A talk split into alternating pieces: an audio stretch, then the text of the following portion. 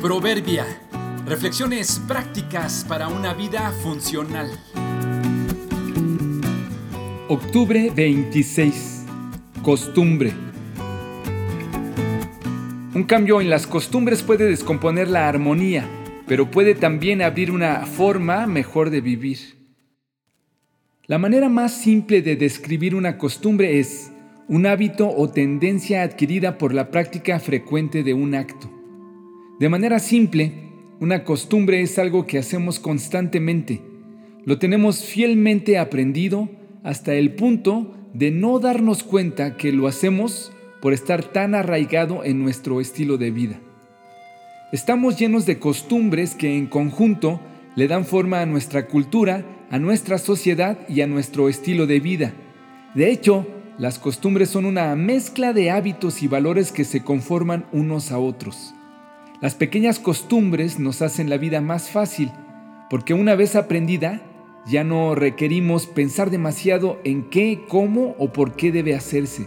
Simplemente se hace porque desde hace mucho la cultura, los abuelos, los padres, los practicantes la establecieron. Por lo tanto, ya no es necesario cuestionarla. Está probada y aprobada esta costumbre. Hay costumbres bastante buenas y positivas que enriquecen nuestra cultura y facilitan nuestro desarrollo. Otras son bastante dañinas y negativas. Otras más son, digamos, neutrales, que no afectan mucho si se dejan de practicar.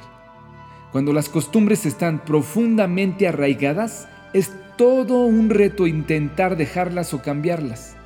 Nos convertimos en objeto de la queja y la crítica ¿Por qué te atreves a desafiar lo que por años venimos haciendo?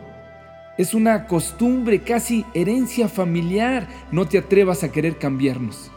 Por ejemplo, la religión que practicas.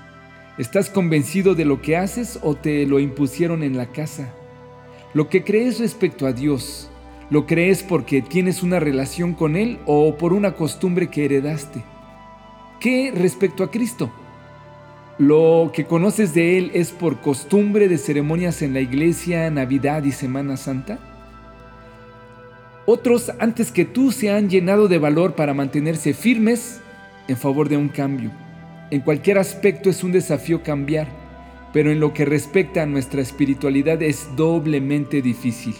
Solo los convencidos pueden llegar a ser convertidos. Jesús dijo, desde los días de Juan el Bautista hasta ahora, el reino de los cielos ha venido avanzando contra viento y marea, y los que se esfuerzan logran aferrarse a él. Mateo 11:12